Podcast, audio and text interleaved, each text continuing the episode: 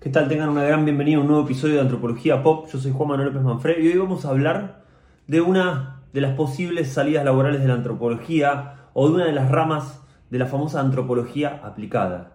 Eh, la ciencia social que sale de la academia y se empieza a relacionar con otras esferas de la sociedad y encuentra otras formas posibles de dar valor a través de nuestra capacidad de investigar desde una perspectiva etnográfica y o antropológica. Así que les voy a contar un poco, eh, como siempre, como saben, algo autobiográfico eh, que tiene que ver con mi desarrollo profesional en lo que es la antropología del diseño. Cómo me descubrí haciendo antropología del diseño. Para el año 2016 yo estaba cumpliendo mi año número 15 trabajando en el Ministerio de Desarrollo Social de la Nación Argentina, del gobierno ejecutivo. Eh, un trabajo que me encantaba, que amaba por, por la cuestión social, por estar cerca eh, de, la ayuda social, de poder estar en territorio em, impactando positivamente en la gente de nuestro país, pero no me estaba dedicando propiamente dicho a la profesión de antropólogo. Estaba más que nada trabajando en lo que era la Comisión Nacional de Pensiones, lo que hoy es la Agencia de Discapacidad, eh, en el otorgamiento de las pensiones no contributivas. En 2017 eh, se abre una búsqueda en lo que es la Subsecretaría de Innovación Pública. Estaban buscando un antropólogo para un equipo de innovación, como les dije recién, pública, para un equipo que se estaba formando de innovación. Ahí me presenté, después de un debido proceso de, entrevistas laborales decidieron tomarme y empecé a trabajar en lo que era eh, el área, la Dirección de Innovación Pública Nacional. El objetivo era generar contextos y capacitar equipos del área nacional, del área municipal y del área provincial eh, en habilidades de innovación. ¿Qué quiere decir esto? En empezar a pensar o a incorporar otras metodologías de diseño de políticas públicas y de diseño de gestión pública eh, que no sean las tradicionales. Esto suena muy moderno, obviamente en el contexto de Latinoamérica, como muy disruptivo o incluso como muy tipo, che, esto hace falta con cómo están los países en Latinoamérica, con las necesidades que hay, hay necesidad de ponerse a eh, buscar formas innovadoras. ¿No alcanzaría simplemente con hacer lo que hay que hacer de manera eficiente y eficaz? Bueno, la primera respuesta es que sí, obviamente. Mm, otra respuesta tiene que ver con, que les podría decir, con esto de que eh, los estados son maquinarias complejas, son maquinarias burocráticas eh, necesarias para poder gestionar y para poder llevar un país adelante, pero tienen un montón de criterios a la hora de poder evaluarlos, a la hora de poder mover ese gigante para que haga algo por la sociedad, desde los factores políticos que conocemos, de los cambios de gestiones, eh, a través de las elecciones nacionales que se hacen cada cuatro años, el cambio, el recambio de líneas eh, directivas ideológicas, cuestiones de la gestión administrativa de lo público, cuestiones que hacen a las personas que trabajan en el ámbito público y cuestiones propiamente de las burocracias estatales, de los modos de hacer eh, que tienen que ver con los estados. Es en ese contexto que se forma esta dirección y ahí necesitaban un antropólogo. ¿Cuál era la, justificación que me decía una de las directoras, Malena? Eh, mirá, nosotros queremos de cierta manera replicar el modelo chileno, el modelo del Laboratorio de Innovación de Chile, que en ese momento era un laboratorio de innovación muy disruptivo y que estaba eh, siendo muy eficaz y muy eficiente en el gobierno de Michelle Bachelet. Estaba, generando cosas de impacto que estaban resonando en Latinoamérica en cuanto a políticas públicas. Queremos replicar un poco ese modelo de armar un equipo que tenga alguien que sea experto en personas, en grupos, en comunidades, alguien que tenga que ver con la rama de la antropología la sociología o el trabajo social, alguien que se anime a ir a territorio, que pueda liderar un equipo para investigar y empezar a entender las necesidades de la gente. Ahí eh, les aclaré que no tenía esa experiencia puntualmente, pero que sí venía del ámbito académico, de la investigación y del trabajo público, de la gestión pública, de un amplio conocimiento de la gestión pública. Al empezar a trabajar descubrí que mi trabajo estaba enmarcado en lo que es, eh, o se podría decir que es un trabajo que podría hacer tranquilamente una persona que se especializa en antropología del diseño. Y ahora les voy a contar qué es la antropología del diseño. Está basada un poco en lo que es la metodología de design thinking, pensamiento de diseño, que viene del campo del diseño. Eh, la idea de poder investigar em, con información, buscando información, generando información de primera mano, investigando con las personas con las cuales uno va a trabajar para ayudar con la política pública, investigando, involucrándolas en ese proceso para poder generar así posibles soluciones, posibles ideas que puedan devenir en políticas públicas, en acciones concretas para construir futuros posibles con esa comunidad con la que te estás involucrando, a la que estás ayudando. Me encontré ahí con la antropología del diseño y ahora les voy a contar, como saben, cómo es antropología pop, que trata de ser sintética, que no trata de explayarse en mucha bibliografía, que no trata de complejizarse ni de meterse en un mundo muy, muy, muy, muy eh, específico de modo tal que no lo entienda nadie. Les voy a dar como la versión más simple de lo que es la antropología del diseño, de lo que me encontré yo eh, en el campo y buscando eh, en mi set de habilidades cómo darle forma a esta rama de la antropología aplicada. Que les cuento brevemente, antropología del diseño es la intersección claramente de la antropología, de la ciencia antropológica, con el mundo del diseño, con el mundo del diseño propiamente dicho industrial, del diseño industrial.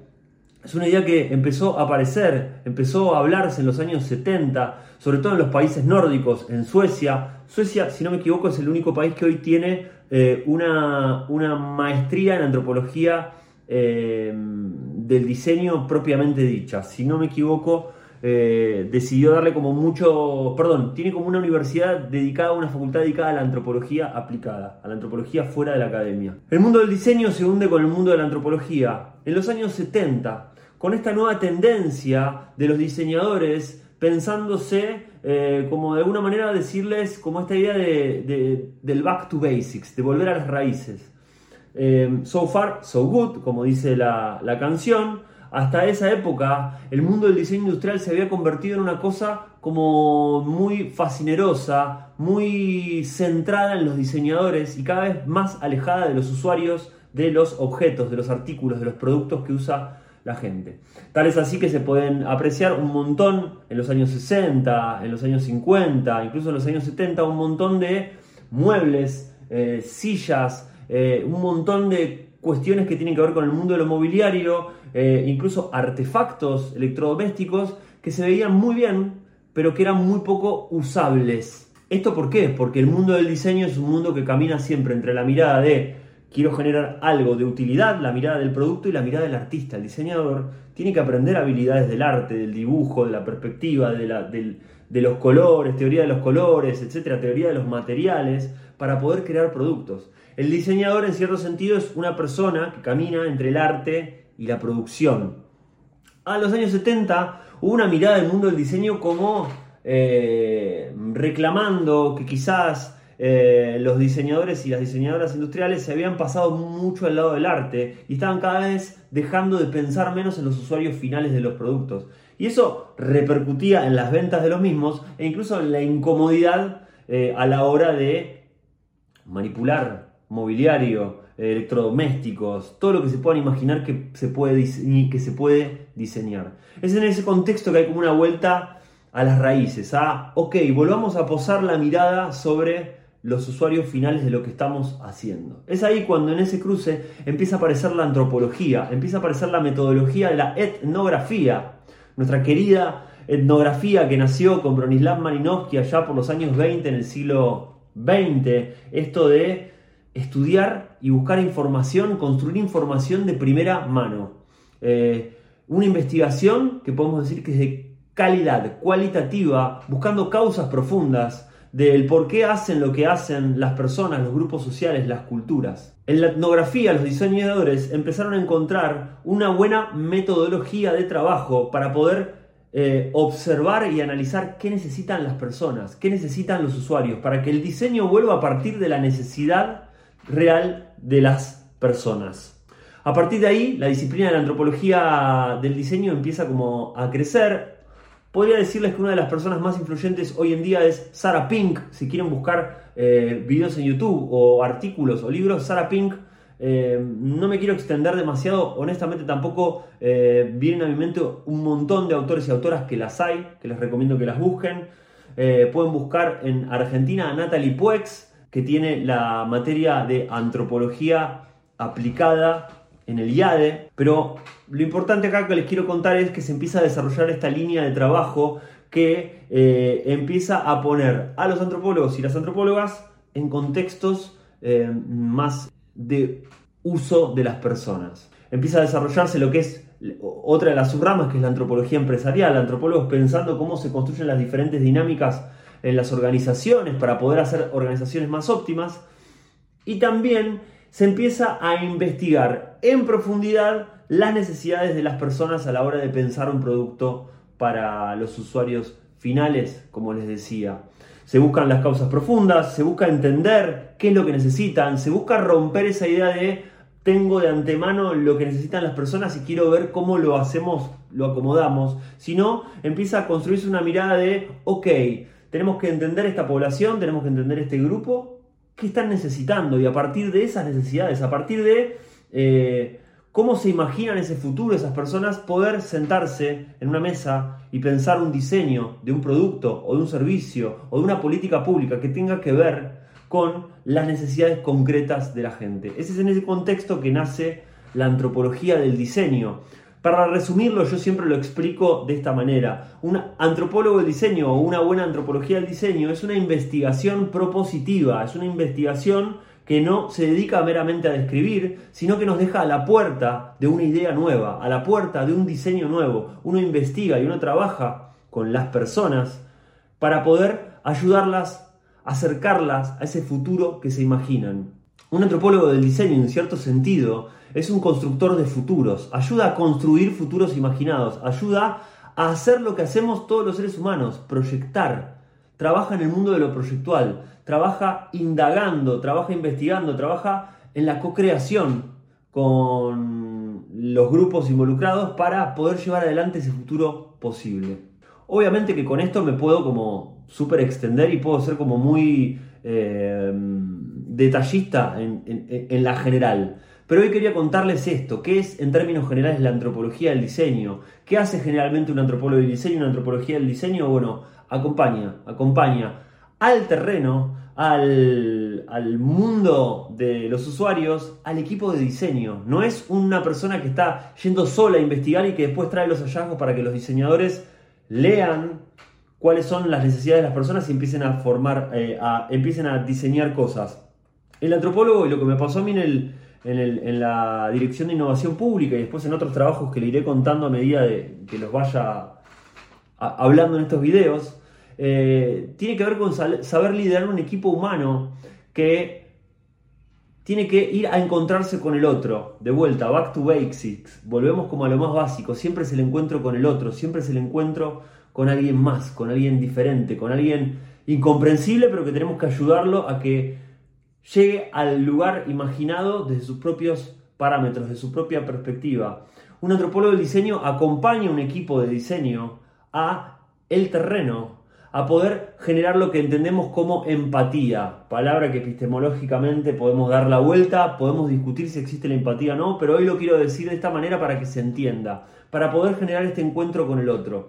Eh, a lo largo de, estos años en la gestión pública hemos trabajado, por ejemplo, con equipos municipales que los hemos ayudado a trabajar, a, tener una perspectiva fuera del escritorio y más centrada en el territorio. Es una frase muy trillada que se usa en la administración pública, pero cuesta hacerlo. Sacar los propios prejuicios que tiene uno, por ejemplo, por la propia gestión municipal, porque uno en el Estado aprende a convivir con las barreras burocráticas, aprende a hackearlas, pero difícilmente pueda como romperla. Simplemente lo que uno hace es evitar ciertos lugares o ciertos procedimientos para que las cosas tengan delivery, para que eh, se pueda hacer un impacto en la sociedad. Entonces, uno tiene una mirada como, como empleado público, yo la tuve y la tengo en cierto sentido en alma, me siento algo de la gestión pública va a estar por mí en siempre, en, la idea de, de poder tener la posibilidad de ayudar a un otro eh, con los recursos públicos.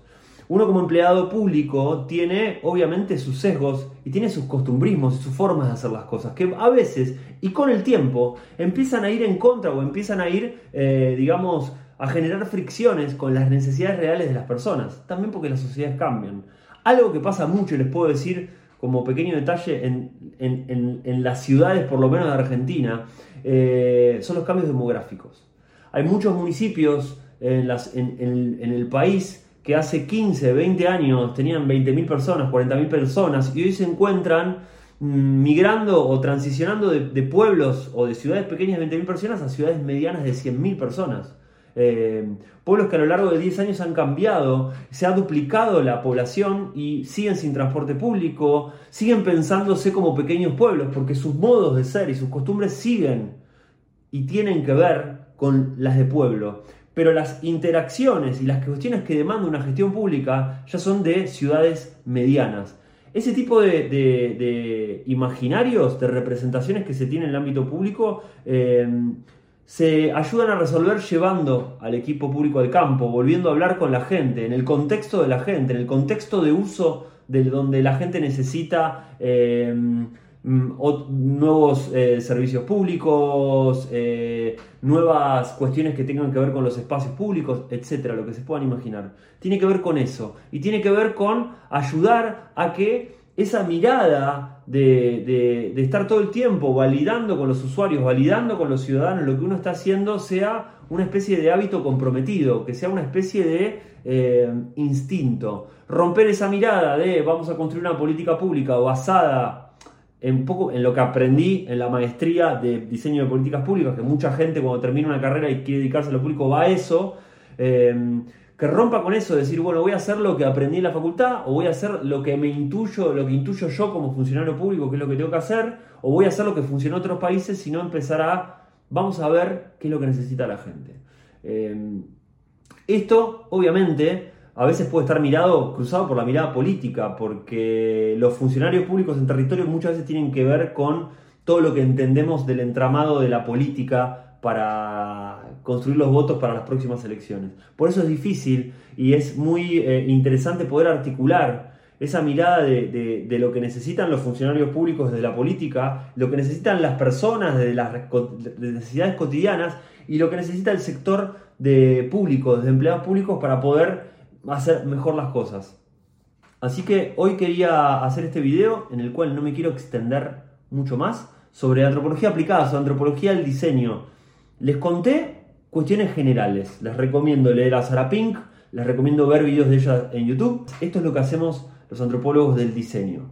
Investigamos propositivamente, investigamos y ayudamos a proponer soluciones nuevas, diseños nuevos, políticas públicas nuevas, productos, cuestiones que nazcan de las necesidades de las personas.